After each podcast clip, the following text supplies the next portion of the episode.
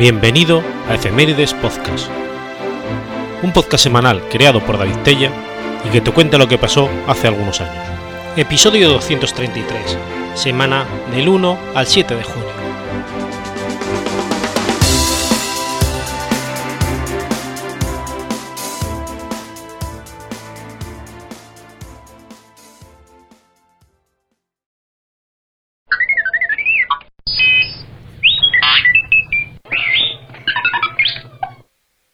1 de junio de 1774.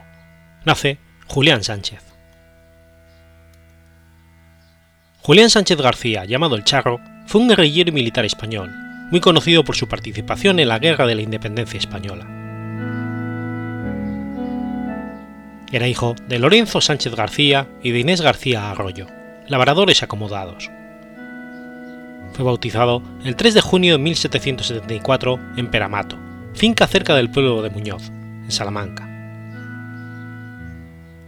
Estudió latinidad con un sacerdote, dedicándose posteriormente a la profesión de sus padres hasta que a los 19 años se incorporó al Regimiento de Infantería Mallorca, siendo enviado a la Guerra del Rosellón a las órdenes del general Ricardos. Fue herido cuando estaba enrolado en la flota anglo-española que asediaba Tolón en apoyo de los realistas franceses. Con la caída de Tolón fue hecho prisionero, recobrando la libertad año y medio después, tras la firma de la Paz de Basilea. Tras ser liberado, participa en la Guerra de las Naranjas, que estalló en 1801. Tomó parte en la defensa de Cádiz, combatiendo ahora contra los ingleses del almirante Nelson, cayendo herido por la explosión de un proyectil. Tras reponerse, se incorporó de nuevo al regimiento de Mérida se licenció el 1 de diciembre de ese mismo año, regresando a Salamanca, donde contrajo matrimonio con Cecilia Muriel. Al estallar la Guerra de la Independencia, Julián se incorporó al ejército de nuevo, presentándose el 15 de agosto de 1808 en Ciudad Rodrigo, para alistarse en el regimiento de caballería que la ciudad estaba preparando. Desde el primer momento se empeñó en hacer las cosas a su manera, adoptando el traje y silla de caballista del campo charro, en lugar del uniforme y la silla de ordenanza, que permitían mayor movilidad y soltura. Cinco días después de alistarse, fue nombrado cabo primero, y al mes sargento. El 13 de febrero de 1809 fue nombrado alférez de caballería. Entonces, inicia sus primeras acciones capitaneando un grupo de 12 lanceros, el grupo Lanceros de Castilla. Salamanca es un punto importante en el camino de las tropas napoleónicas desde Francia y Portugal, por lo que desde ese momento será el terror de los franceses que se mueven por los campos salmantinos. No tardará en disponer de una partida que se llamará Los 200 de Don Julián, y se adscribe al cuerpo mandado por el general inglés Wilson con el grado de coronel, pero con autonomía propia y aplicando sus propios métodos. Ya en el ejército del futuro duque de Wellington el número de guerrilleros bajo su mando se hace tan grande que su partida pasa a denominarse Regimiento Ligero de Lanceros de Castilla, y por último acaba constituyendo la Brigada de Don Julián, denominación que le otorga el ejército a partir de 1810. En 1811, Arthur Wellesley, comandante en jefe de las fuerzas aliadas anglo-portuguesas y más conocido como Wellington, por adquirir el título nobiliario de Duque de Wellington en 1813, tras sus victorias en España, ascribe la partida al cuerpo del ejército que él manda, por lo que les obliga a cambiar su uniforme por uno más marcial. El 22 de julio de 1812 tiene lugar la batalla de los Arapiles, una testimonial presencia española a cargo de tropas de caballería, y que pasó a la historia por ser una de las dos más multitudinarias de la época, junto con la de Waterloo. Perdieron la vida unos 12.500 franceses y 5.220 aliados. Ocho generales resultaron muertos y varios más heridos. En abril de 1816 es nombrado gobernador militar de Santoña. En 1819 fallece allí su esposa Cecilia Muriel García. En 1822 se casa en segundas nupcias con Juana Ignacia Velarde de Gandarillas, y es nombrado gobernador militar de la provincia de Santander. En 1823 se encontrará entre quienes hagan frente a los 100.000 hijos de San Luis, al mando del duque de Angulema, siendo apresado. Como oponente al régimen absolutista, conoce varios periodos de, de prisión y confinamiento. Encontrándose confinado en Etreros, sufre la pérdida de dos hijos y en 1832 muere él mismo.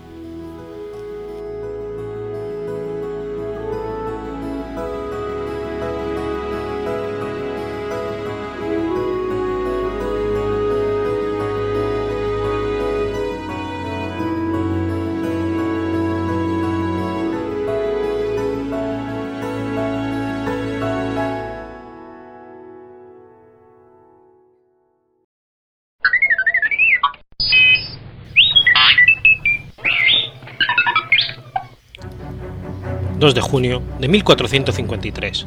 Muere Álvaro de Luna. Álvaro de Luna fue un noble castellano de la Casa de Luna que llegó a ser condestable de Castilla, maestre de la Orden de Santiago y valido del rey Juan II de Castilla.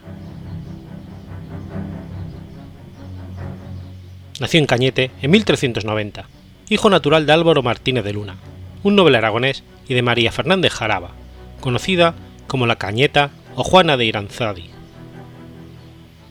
Su padre murió cuando Álvaro de Luna tenía solo siete años, mostrando serias dudas acerca de su paternidad sobre este. Su madre tuvo otros hijos con otros hombres, entre ellos el futuro arzobispo de Toledo, Juan de Cerezuela, con el que Álvaro de Luna confraternizó y al que trató siempre como hermano.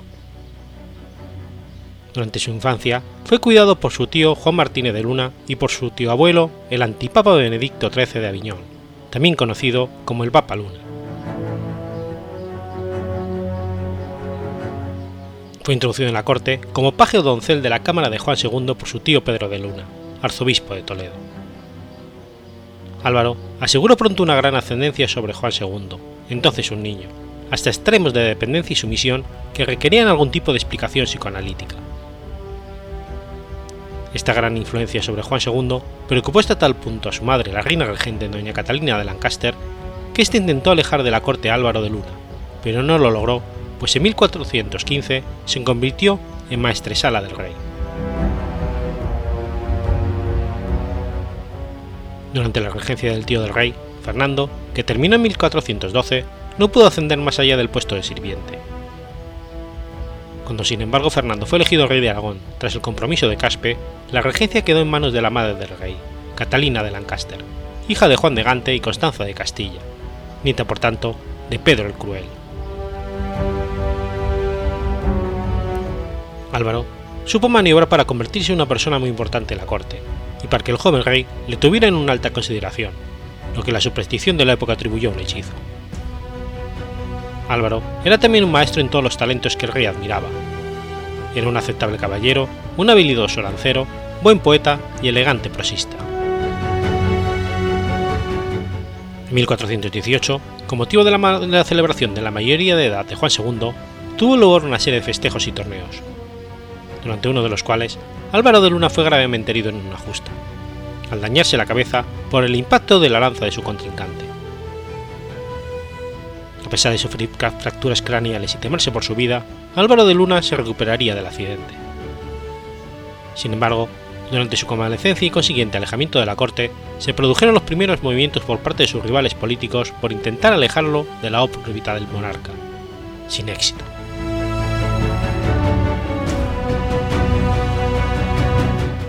El 14 de julio de 1420, el infante de Aragón, don Enrique, perpetró el golpe de fuerza conocido como el golpe de Torresillas, que le permitió apoderarse del joven rey Juan II. Sin embargo, los planes de don Enrique de controlar la monarquía castellana se vinieron abajo cuando el rey, ayudado por don Álvaro, logró escapar de su cautiverio en Talavera de la Reina el 29 de noviembre de 1420, refugiándose en el castillo de Montalbán de la Puebla de Montalbán. Don Enrique de Aragón dirigió sus huestes hacia allí, pero el 10 de diciembre levantó el cerco al no poder tomar el castillo al asalto, y ante la amenaza de la llegada de fuerzas comandadas por el otro infante de Aragón, su hermano Juan, quien desde Olmedo había cruzado la sierra de Guadarrama y establecido su campamento en Móstoles, para acudir en ayuda del rey. Don Enrique se dirigió a Ocaña, una de las fortalezas de la Orden de Santiago, de la que él era maestre, mientras que don Juan se reunía con el rey poniéndose a su servicio contra cualquier tentativa de volver a limitar su libertad. Por su parte el rey agradeció la ayuda prestada en su fuga por don Álvaro, concediéndole el condado de Santisteban de Guzmán.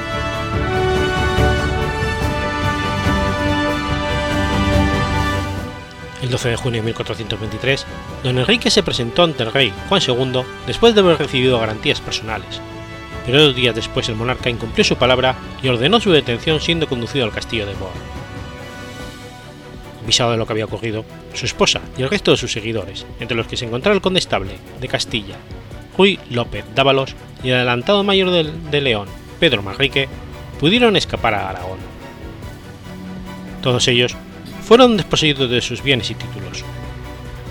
Los de don Enrique pasaron a su hermano el infante Juan, excepto el maestrazgo de la Orden de Santiago, que fue otorgado por el rey de forma provisional a don Gonzalo de Mejía. El título de condestable de Castilla se lo concedió el rey a don Álvaro de Luna, quien así afianzaba su posición dominante en la corte. Para conseguir este título y el patrimonio que incluía, don Álvaro logró que el rey abriera un proceso amañado al condestable Ruy López de Dávalos, aprovechándose de su ida a Aragón por su apoyo a don Enrique. Sin embargo, su política de afianzamiento de la monarquía sufrió un duro revés cuando se vio obligado a aceptar las condiciones impuestas por el rey de la corona de Aragón, Alfonso el Magnánimo, como hermano mayor de los infantes de Aragón en el Tratado de Torre de Arciel, ya que en él no solo se acordó la puesta en libertad del infante don Enrique, sino que recobró su cargo como maestre de la Orden de Santiago además de los bienes patrimoniales y rentas que le fueron confiscados tras su detención. Tras la firma del Tratado de la Torre de Urciel, una parte de la alta nobleza castellana se unió en torno a los infantes de Aragón para hacer frente a don Álvaro de Luna y su política de reforzamiento de la monarquía castellano-leonesa. Reunidos en Valladolid, le exigieron al rey que le desterrara de la corte. La presión hizo efecto y el 5 de septiembre de 1427 Juan II ordenaba su destierro y el de sus partidarios durante año y medio. El día siguiente, don Álvaro partía hacia Illón. Sin embargo, el destierro solo duró cinco meses y el 6 de febrero de 1428 ya estaba de vuelta en la corte ante las divisiones que había surgido de la facción que encabezaban los infantes de Aragón, lo que les había impedido llevar la gobernación del reino castellano-leonés. Pocos meses después, el 21 de junio, el rey, Juan II ordenaba a los infantes de Aragón, don Enrique y don Juan, que abandonaran la corte y se mostraran reacios a concertar la paz perpetua entre las coronas de Castilla, de Aragón y de Navarra, acordadas en Tordesillas el 12 de abril. También convocó a las Cortes de Castilla para que aprobaran la concesión de un fuerte tributo con el que reclutar un ejército que hiciera frente a los infantes de Aragón.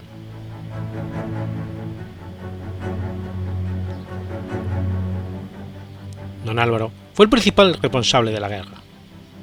El resultado de la guerra fue un rotundo éxito para Castilla y para don Álvaro, ya que en el transcurso de la misma los ejércitos castellanos se apoderaron de prácticamente todas las posesiones de los infantes de Aragón en el reino castellano-leonés. Estas fueron repartidas entre la alta nobleza castellana, cuyo apoyo al rey y a don Álvaro fue decisivo en el desenlace de la guerra, y don Álvaro obtuvo el cargo de administrador perpetuo de la Orden de Santiago, lo que lo convirtió en el hombre más poderoso de Castilla. La corona únicamente se quedó al señorío de Medina de Campo, la localidad donde había hecho efectivo el reparto el 17 de febrero de 1430.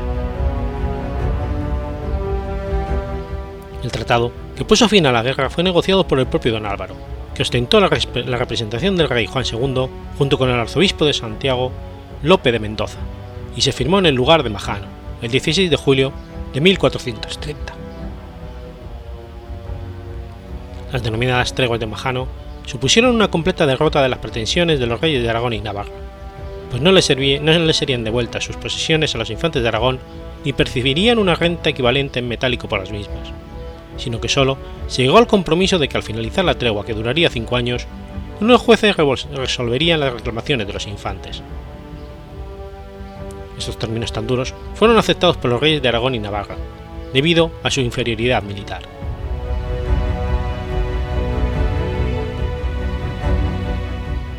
En 1431, se esforzó en emplear a los inquietos nobles en una guerra para reconquistar Granada. Aunque hubo algunos éxitos, como la batalla de Liguerola, era imposible una política inconsistente dado el carácter levantístico de los nobles y la indolencia del propio rey. Se dice, según unos, que no conquistó Granada por el terremoto de Atarfe, según otros, porque fue sobornado por los moros para que no conquistara la ciudad, entregándole un carro repleto de higos, cada uno de los cuales ocultaba una moneda de oro.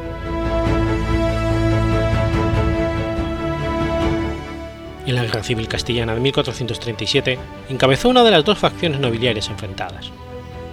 Sufrió tres reveses con el acuerdo de Castroñudo, la sentencia de Medina del Campo y el golpe de Ramada, pero finalmente logró vencer a la facción rival encabezada por el infante de Aragón y rey consorte de Navarra, don Juan, en la decisiva batalla de Olmedo de 1445 durante el transcurso de la guerra, fue objeto de durísimas críticas por parte de sus adversarios, quienes llegaron a acusarle de homosexualidad. Tras la derrota de los infantes de Aragón en la Guerra Civil en 1445, fue nombrado maestre de la Orden de Santiago, título que había ostentado el infante de Aragón, don Enrique, que moriría por una herida sufrida en la batalla de Olmedo, y además recibió el condado de Albuquerque y el señorío sobre las villas de Trujillo, Medellín y Cuellar.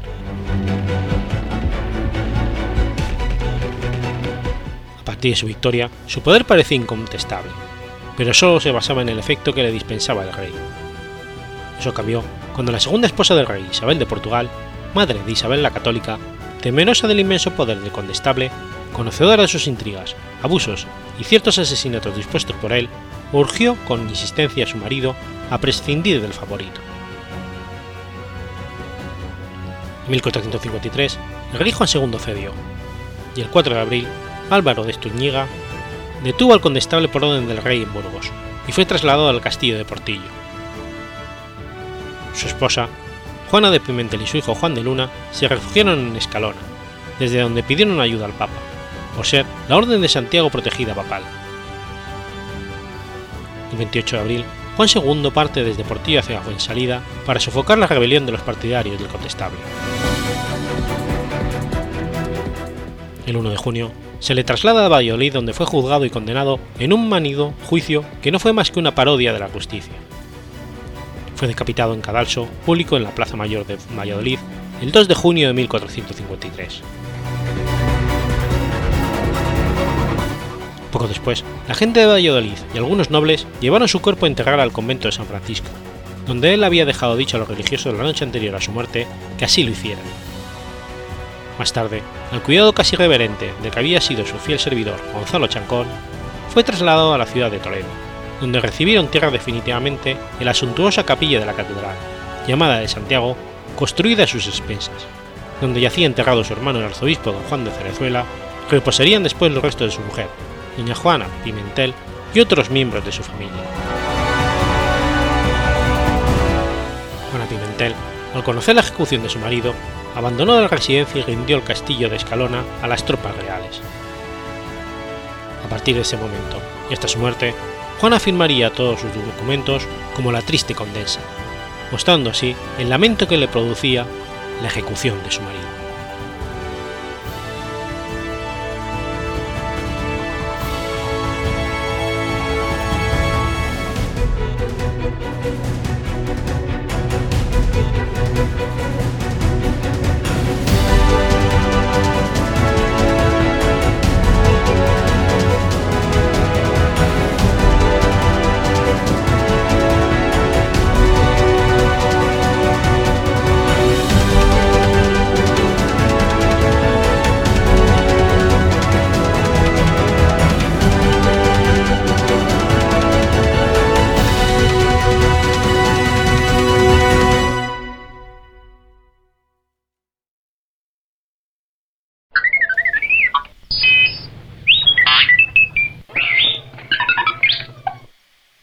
3 de junio de 1924. Muere Frank Kafka. Frank Kafka fue un escritor bohemio que escribió en alemán. Su obra, una de las más influyentes de la literatura universal, es una de las pioneras en la fusión de elementos realistas con fantásticos, y tiene como principales temas los conflictos paternofiliales, la ansiedad, el existencialismo, la brutalidad física y psicológica, la culpa, la filosofía del absurdo, la burocracia y las transformaciones espirituales.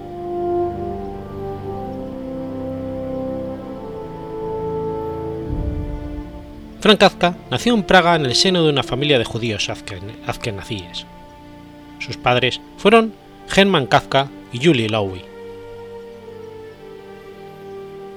Su padre había nacido en Osek, aldea de población mayoritariamente judío checo hablante, cerca de Pisek, en la región de Bohemia Meridional.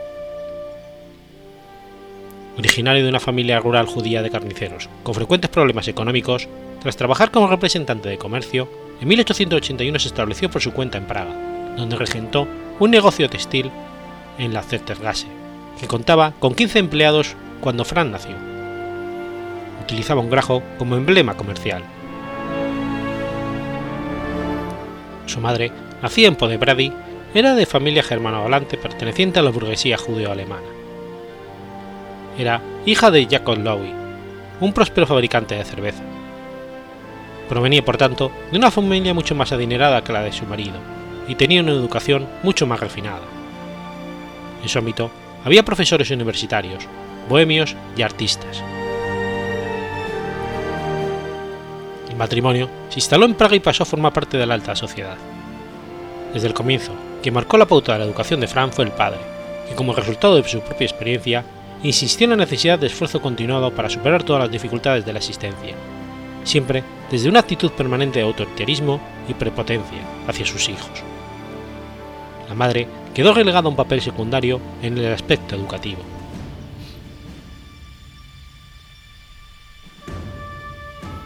El pequeño recibió su nombre de pila en honor al emperador Francisco José I. Era el mayor de los seis hijos. Dos de ellos, Georg y Henry, fallecieron a los 15 y 6 meses de edad, respectivamente, antes de que Frank cumpliera los 7 años. Tuvo tres hermanas, Gabriel, Valerie y Ottilie. Tras la ocupación de Checoslovaquia, los nazis llevaron a las tres hermanas al gueto de Lot. De allí llevaron a Ottilie al campo de concentración de Techelstadt y el 7 de octubre de 1943 al campo de exterminio de Auschwitz, donde murió ese mismo día en las cámaras de gas, igual que otras 1.318 personas que también acababan de llegar. Las otras dos hermanas también perecieron en el Holocausto.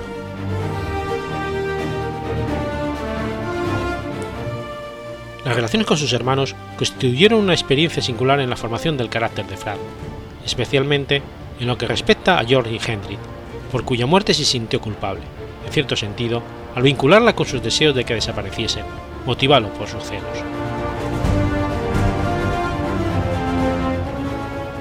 Como muchos pragenses en aquella época, Kafka hablaba checo y alemán, en su caso desde la primera infancia, por ser las lenguas maternas de su padre y madre, respectivamente. Posteriormente, adquirió conocimientos de francés y cultura francesa. Entre sus autores favoritos estaban Flaubert, Dickens, Cervantes y Goethe. Cursó sus estudios primarios entre 1889 y 1893 en la Deutsche Kannastschule. Sus padres tenían poco apego a las tradiciones judías y aparte de la celebración del Bar Mitzvah, al cumplir Fran los 13 años, acudía regañadientes apenas cuatro veces al año a su sinagoga, acompañado de su padre.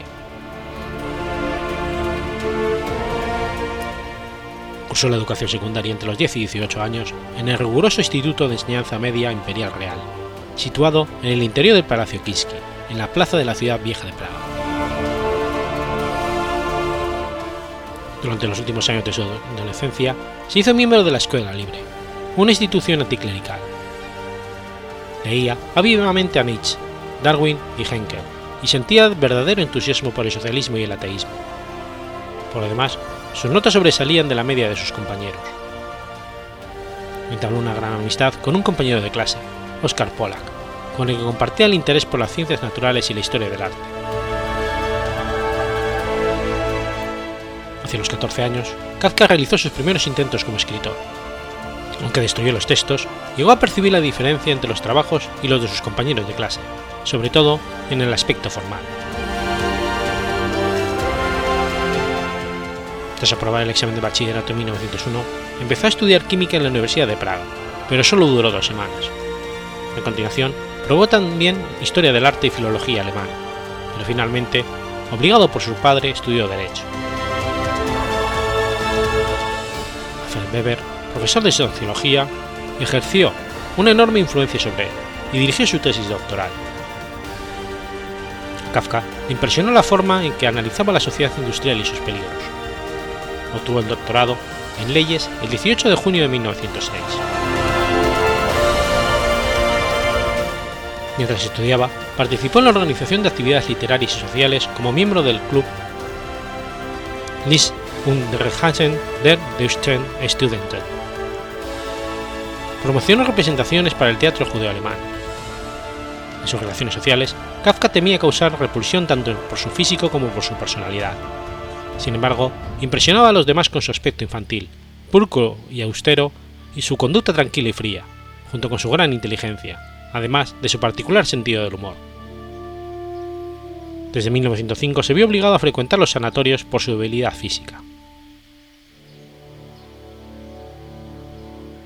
Al terminar su carrera de Derecho, hizo un año de servicio obligatorio en los tribunales civiles y penales, con funciones administrativas.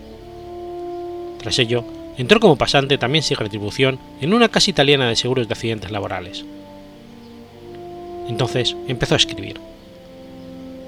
Tras abandonar la compañía de seguros en 1908, consiguió un trabajo en la compañía Eidberg Unfall Versicherungen aus Furkrusen Bowen, en la que estuvo hasta su jubilación anticipada en 1922 por causa de tuberculosis, enfermedad que empezó a padecer en 1917 y que le causaría la muerte en 1924. En que el padre Kafka se refería a este trabajo como Buruf, un empleo solo para pagar las cuentas, el horario cómodo le permitió dedicarse a escribir. Con todo, este trabajo burocrático que desempeñó con competencia y en el que fue ascendido de puesto, le dio muchas ideas para su obra literaria.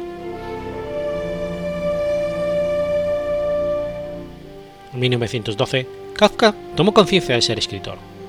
Escribió en ocho horas El juicio y a finales de noviembre de 1912 terminó Contemplación, una colección de 18 relatos que previamente habían aparecido dispersos en diversos medios. La aparición de este libro le dio a conocer como escritor. En 1913 escribió Consideración y en el 15 Metamorfosis. En 1917 se le diagnosticó tuberculosis, lo que lo obligó a mantener frecuentes periodos de convalecencia, durante los que recibió el apoyo de su familia, en especial de su hermano Oteli, con quien tenía mucho en común. En 1919 terminó los 14 cuentos fantásticos que componen Un módico rural. Un tema de gran importancia en su obra es su relación con un padre autoritario. En la intimidad, este no dejó nunca de menospreciar a su hijo y hasta el año 1922 lo tiranizó. En ese conflicto y de sus tenaces meditaciones sobre las misteriosas misericordias y las ilimitadas exigencias de la patria y potestad, declaró el propio Kafka que procedía toda su obra, en particular su célebre carta al padre, nunca publicada en vida.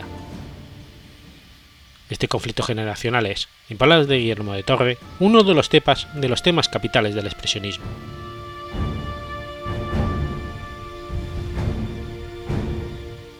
Su falta de reacción ante el manuscrito La Metamorfosis llevó a Kafka a un profundo abatimiento.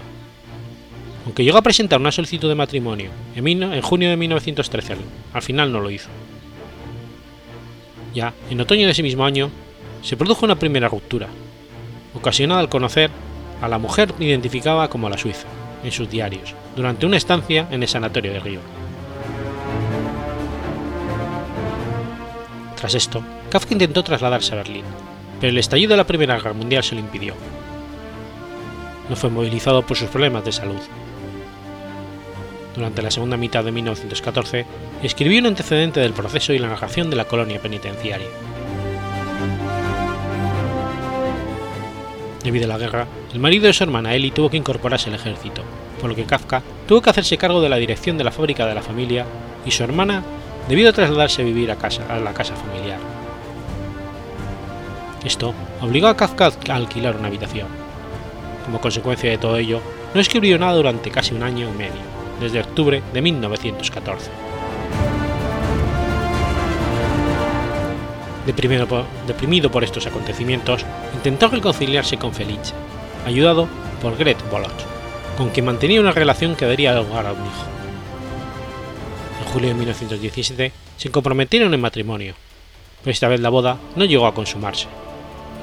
En diciembre se separaron definitivamente. La noche del 12 al 13 de agosto se le manifestó una hemostoptosis que confirmó su, tuberculosis pulmonar. Durante su estancia en Slesen, para asistir a un sanatorio, conoció a Julie Wurzel, con la que se comprometió en matrimonio. La situación social no burguesa de la joven puso en contra de la relación al padre de Kafka. La relación con Julie se rompió en noviembre de 1919. En otoño del 20 escribió varias piezas narrativas del género de las parábolas aforísticas. Como consecuencia del empeoramiento de su estado de salud, pasó gran parte del 21 y del 22 en sanatorios. Durante los tres meses que pasó en Merán, en la primavera del 22, consolidó por vía epistolar su relación con la escritora, traductora y periodista checa Milena Jesenka, casada a quien había conocido a principios de 1920.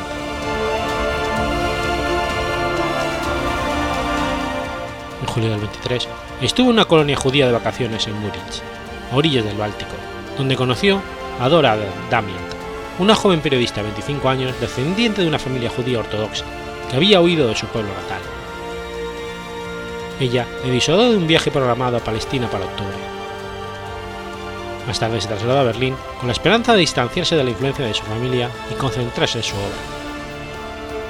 Allí vivió con Dora, que se convirtió en su compañera, y tuvo mucho que ver en el interés de Kafka por el judaísmo. En la Navidad de 1923, Kafka contrajo una pulmonía que lo obligó a regresar al hogar paterno en Praga en marzo de 1924. Al agravarse la enfermedad, ingresó en el sanatorio de Bierbank, cerca de Viena, donde sufrió un ataque de tuberculosis de laringe, lo que hacía que tragar los alimentos le resultaba muy doloroso, de manera que en sus últimas semanas se alimentó prácticamente de líquidos. Le trasladaron a la clínica universitaria de la capital y a finales de abril al sanatorio Dr. Hoffman de Killig, donde falleció el 3 de junio. Lo enterraron el 11 de junio en la parte judía del nuevo cementerio de Praga Zidkov.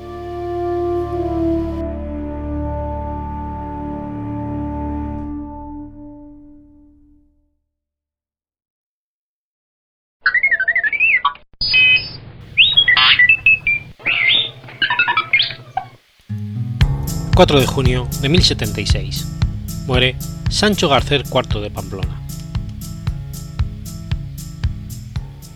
Sancho Garcés IV, llamado el Peñalén o el Noble, fue rey de Pamplona entre 1054 y 1076. Hijo y sucesor de García Sánchez III de Pamplona y de Estefanía, fue proclamado rey a la muerte de su padre en la batalla de Atapuerca a la edad de 14 años hasta los 18, fue guiado por su madre, quien fiel a la voluntad de su esposo, atendió a la fundación del monasterio de Santa María de Nájera, donde el monarca navarro estaba enterrado.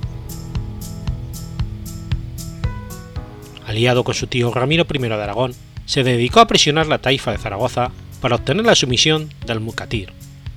Pero el Mucatir de Zaragoza, además de pagar los impuestos de la sumisión, procuraba enfrentar al navarro con su primo, el hijo de Ramiro, que había sucedido a su padre en el 1063.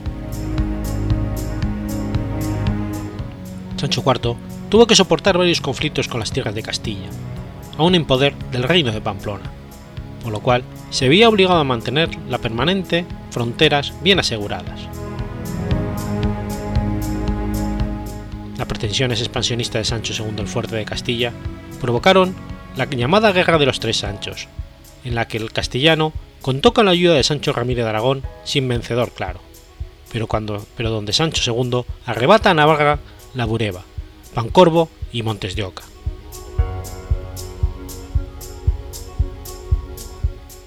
El rey se enajenó el apoyo de la nobleza por su forma autoritaria de reinar, por la ausencia de tenencias u honores que repartir entre los nobles y por la paralización de la reconquista, que privaba a estos de tierras y botines surgió entonces la conjura para acabar con la vida del rey navarro, que contó con la colaboración de los propios parientes de Sancho. Finalmente, el monarca navarro fue asesinado en Peñanel, término perteneciente a Funes, cuando estaba distraído en una cacería. Su hermano Ramón le precipitó al vacío desde un barranco, el 4 de junio de 1076. El vacío de poder subsiguiente fue aprovechado por Alfonso VI de León, que ocupó La Rioja y el actual País Vasco, y por Sancho Ramírez de Aragón, que fue proclamado rey de Pamplona. Se repetía así la situación de los siglos X y XI en la que Aragón había sido gobernada por el rey de Pamplona, pero esta vez a la inversa. Durante los siguientes 58 años, el reino de Pamplona permaneció vinculado a Aragón y sus reyes, hasta la proclamación de García Ramírez el Restaurador en 1134. Para entonces, el reino se había quedado sin fronteras en común con el Islam, lo que imposibilitaba que pudiera expandirse mediante la reconquista, y además significaba que se había quedado completamente rodeado de terrenos cristianos mucho mayores, Aragón, Castilla y Francia. La hegemonía pamplonesa de los tiempos de Sancho III el Mayor se habían desvanecido por completo.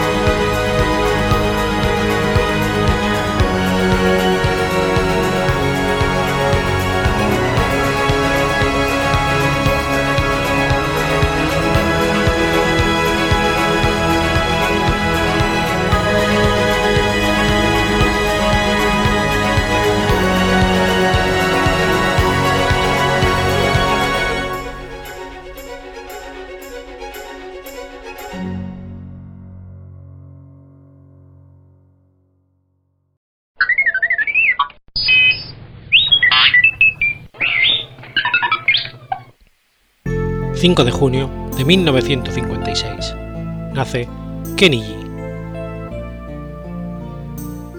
Kenneth Bruce Gorelick, más conocido por su nombre artístico Kenny G, es un saxofonista estadounidense ganador del Grammy. Es un destacado instrumentista popular de los años 80 y 90. Actualmente, es saxofonista proveniente de Seattle dedica su tiempo completo a desarrollar giras regionales en Estados Unidos y algunas internacionales, sobre todo por Japón y China.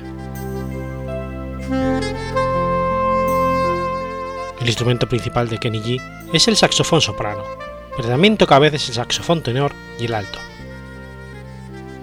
Comenzó a tocar el saxofón cuando tenía 10 años, en 1966. El instrumento que tenía cuando era estudiante era un saxofón alto Buffett Crampton. Ahora toca saxofones Elmer Mark 6 soprano, alto y tenor. Ha creado su propia línea de saxofones llamados Kenny G Saxophones. Su cuarto álbum, Duotones, le llevó al éxito en el 86. En el 97 obtuvo lugar en el libro Guinness de los récords mundiales al haber ejecutado la nota más larga registrada por un saxofón, 45 minutos 47 segundos. Una de sus últimas participaciones ha sido su contribución a la canción Last Friday Night de la cantante estadounidense Katy Perry. En el vídeo oficial tocó el saxofón actuando como tío Kenny. Entre las canciones o composiciones más populares del músico se encuentran Silhouette. Destacado en el mundo de la música, acompañando decenas de cantantes como Michael Bolton, Richard Marx, Aaron Neville, Whitney Houston, Andrea Bocelli o Stevie Wonder. La destacada participación en los lentos de los años 80 hicieron que casi imprescindiblemente todos los que vivieron esa época y en 1990 escucharan temas de él sin saber quién era, ya que acompañaba instrumentalmente muchos de ellos. Kenny G tiene una profunda amistad con Michael Bolton y Richard Marx desde hace décadas. Tal vez una de las características del saxofonista es su cálida forma de ser, por lo cual es apreciado tanto por cientos de artistas.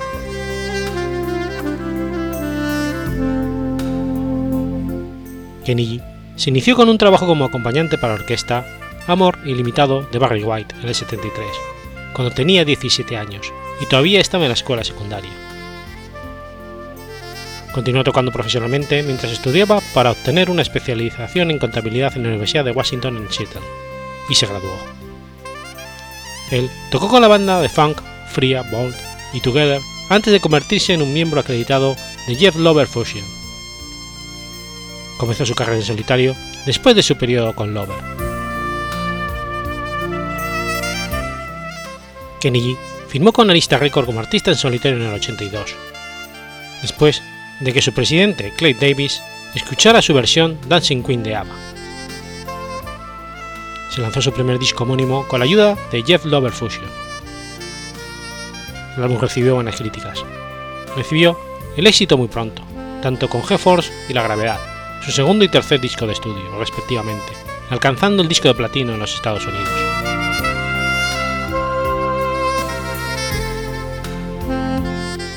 A finales de los 80, Kenny trabajó con artistas como Joe Benson, Patti LaBelle o Aretha Franklin. Tuvo un éxito en el 87 con Love Power, un dúo, un dúo con Dion Warwick y Jeffrey Osborne, como saxofonista invitado. El saxofonista es uno de los accionistas principales de la conocida marca de café Starbucks. Y ahora que la industria musical atraviesa momentos complicados, el precio de la acción de la multinacional estadounidense es una de las obsesiones del compositor de Seattle.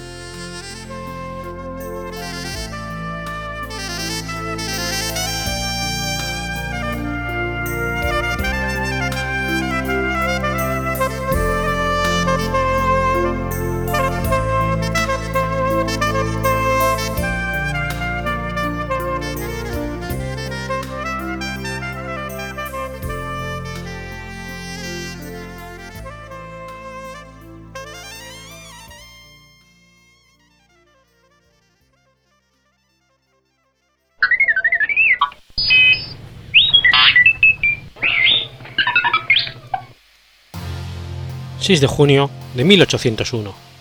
Finaliza la Guerra de las Naranjas. La Guerra de las Naranjas fue un breve conflicto militar que enfrentó a Portugal contra Francia y España en 1801.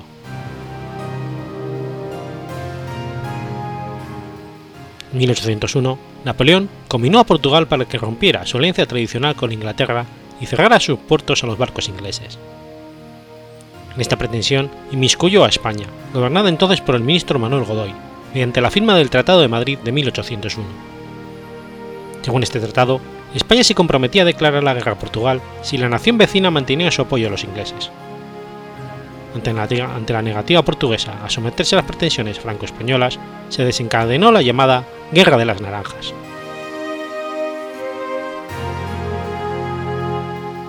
La campaña militar apenas duró 18 días entre mayo y junio de 1801. En ella, un ejército español al mando de Godoy ocupó sucesivamente una docena y media de poblaciones portuguesas, entre ellas Arronches, Castelo de Vince, Campomayor, Porto Alegre, Olivenza y Juromella. La resistencia portuguesa fue mínima, en la creencia de que España no tenía pretensiones territoriales. La paz se firmó en Badajoz el 6 de junio, devolviéndose todas las plazas conquistadas a Portugal con la excepción de Olivenza y su territorio, que ya era un viejo contencioso fronterizo entre los dos países. Aprovechando la ocasión y la geografía, tampoco se devolvió Villarreal, que no pertenecía a Olivenza, sino a Juromena. La línea divisoria entre España y Portugal se fijó en aquella zona utilizando el curso del río Guadiana.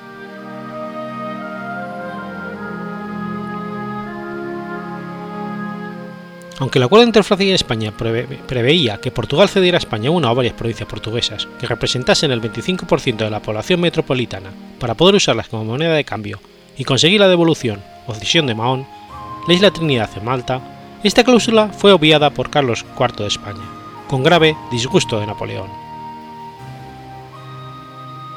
La Guerra de las Naranjas recibió este nombre debido al ramo de naranjas que Godó hizo llegar a la reina María Luisa cuando sitiaba la ciudad de Elvas.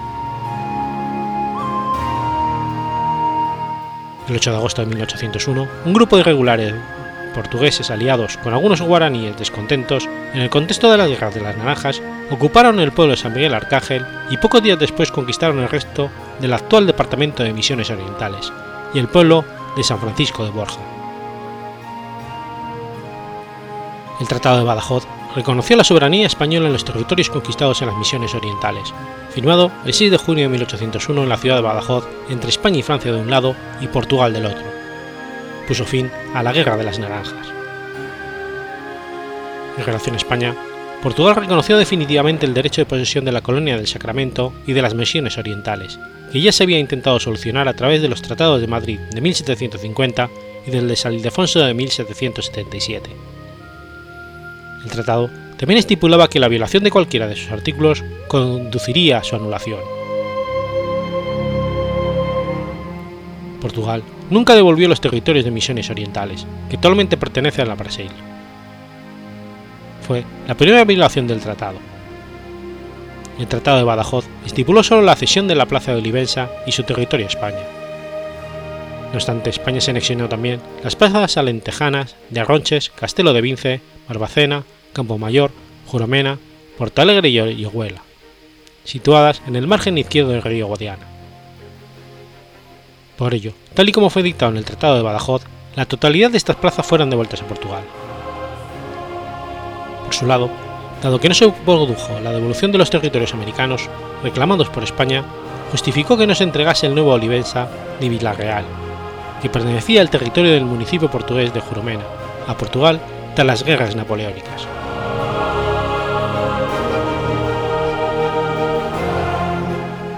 La justicia de las reclamaciones portuguesas sobre la soberanía de Olivenza fueron reconocidas en el Congreso Internacional de Viena de 1815, pero España, amparándose en lo establecido en el Tratado de Badajoz, mantuvo el territorio bajo su soberanía debido a que Portugal nunca se retiró de las misiones orientales e incluso ocupó todo el territorio al este del río Uruguay entre 1816 y el 28.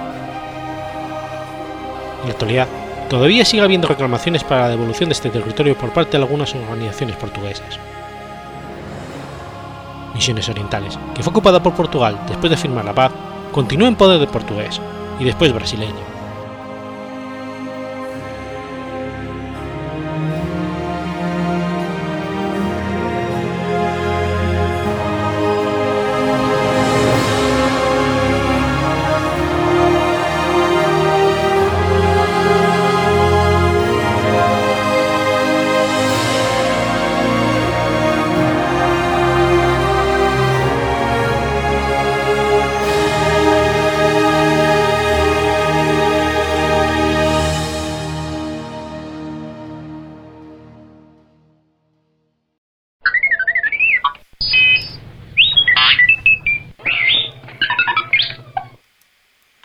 7 de junio de 1883.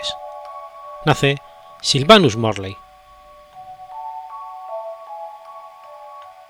Sylvanus Griswold Morley fue un arqueólogo, epígrafo, estudioso de la cultura maya, originario de los Estados Unidos de América, destacado por sus aportes al estudio de dicha civilización precolombina realizados a principios del siglo XX. Sylvanus nació en Chester, Pensilvania, Después de estudiar ingeniería civil, ingresó en la Universidad de Harvard como pregraduado. Su interés por la arqueología despertó a raíz de la llegada de una colección de artefactos mayas a Harvard que habían sido colectados por Edward Herbert Thompson en un cenote cerca de la entonces poco conocida ciudad maya de Chichen Itza. Su interés en la cultura maya pudo tener origen antes de este hecho, de acuerdo con la novela Heart of the Wall, escrita por Reader Hagan. Este relato trataba sobre ciudades perdidas en América Central, y fue uno de los favoritos del joven Morley. Morley inició el estudio de las antigüedades y como parte de sus investigaciones se dirigió a Santa Fe, Nuevo México, para estudiar la arquitectura y las artes de los Anasazi.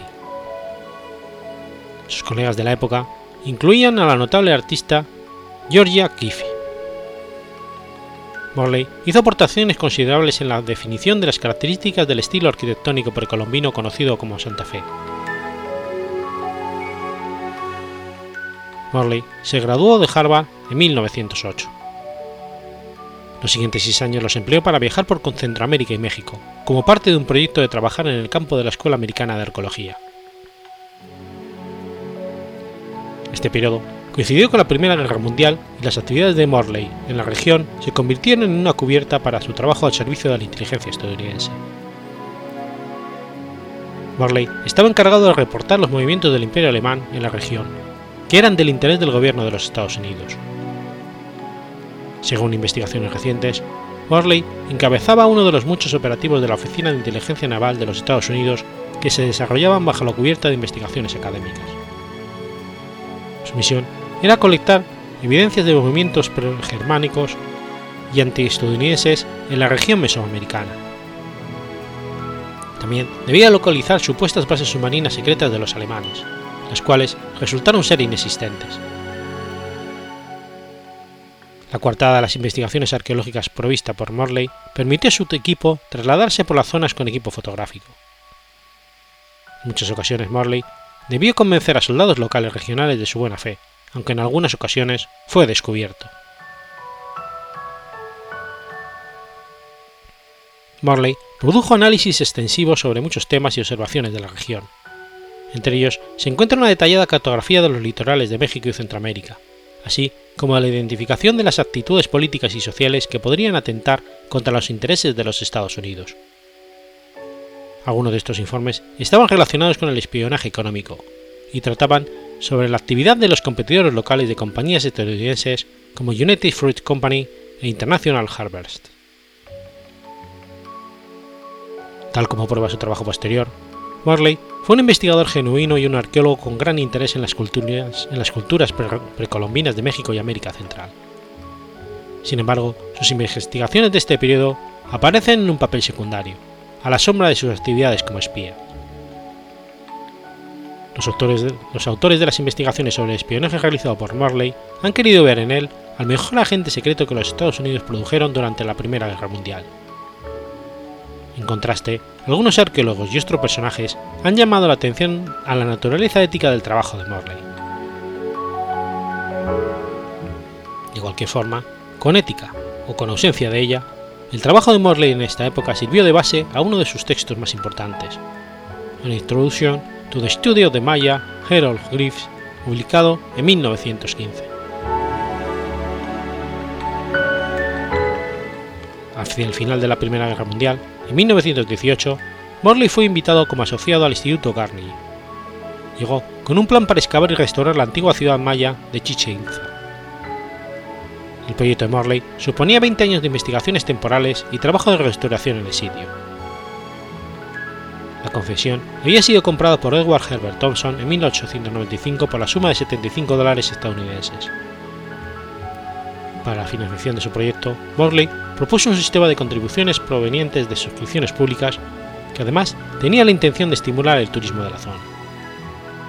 De ahí que una de las muchas razones que propiciaron la elección de Chichen Itza como sitio de estudio arqueológico haya sido su cercanía con Mérida, capital del estado de Yucatán. El gobernador de este estado apoyó a propósito la construcción de una línea férrea entre la capital y la zona arqueológica. Los directivos de la Carnegie Corporation dieron el visto bueno a las propuestas de Morley, quien encabezó los trabajos en la zona como director de proyecto.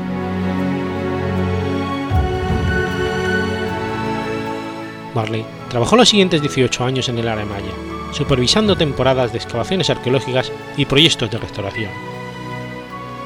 Volvió a los Estados Unidos a concluir cada temporada para dar a conocer algunos de sus hallazgos, aunque su principal prioridad era el sitio de Chichen Itza. Morley también trabajó para la Carnegie Institute en otros sitios mayas, como Yanchilán, Cobá, Copán, Quirigua, Uxmal, Naranjo, Ceibal y Uaxacutum. Se le atribuye el descubrimiento de este último sitio, localizado en el norte de Tikal, la gran ciudad maya localizada en el departamento guatemalteco del Petén.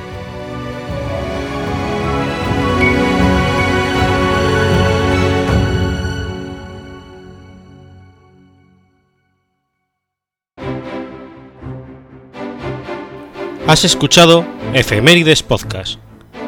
Si quieres ponerte en contacto conmigo, puedes hacerlo por Twitter a la cuenta arroba efemeridespod o mi cuenta personal, arroba telladavid, o por correo electrónico a la dirección efemeridespod.gmail.com. También puedes visitar la página web efemeridespodcast.es. Y recuerda que puedes suscribirte por iTunes y por iBox, y tienes un episodio nuevo cada lunes.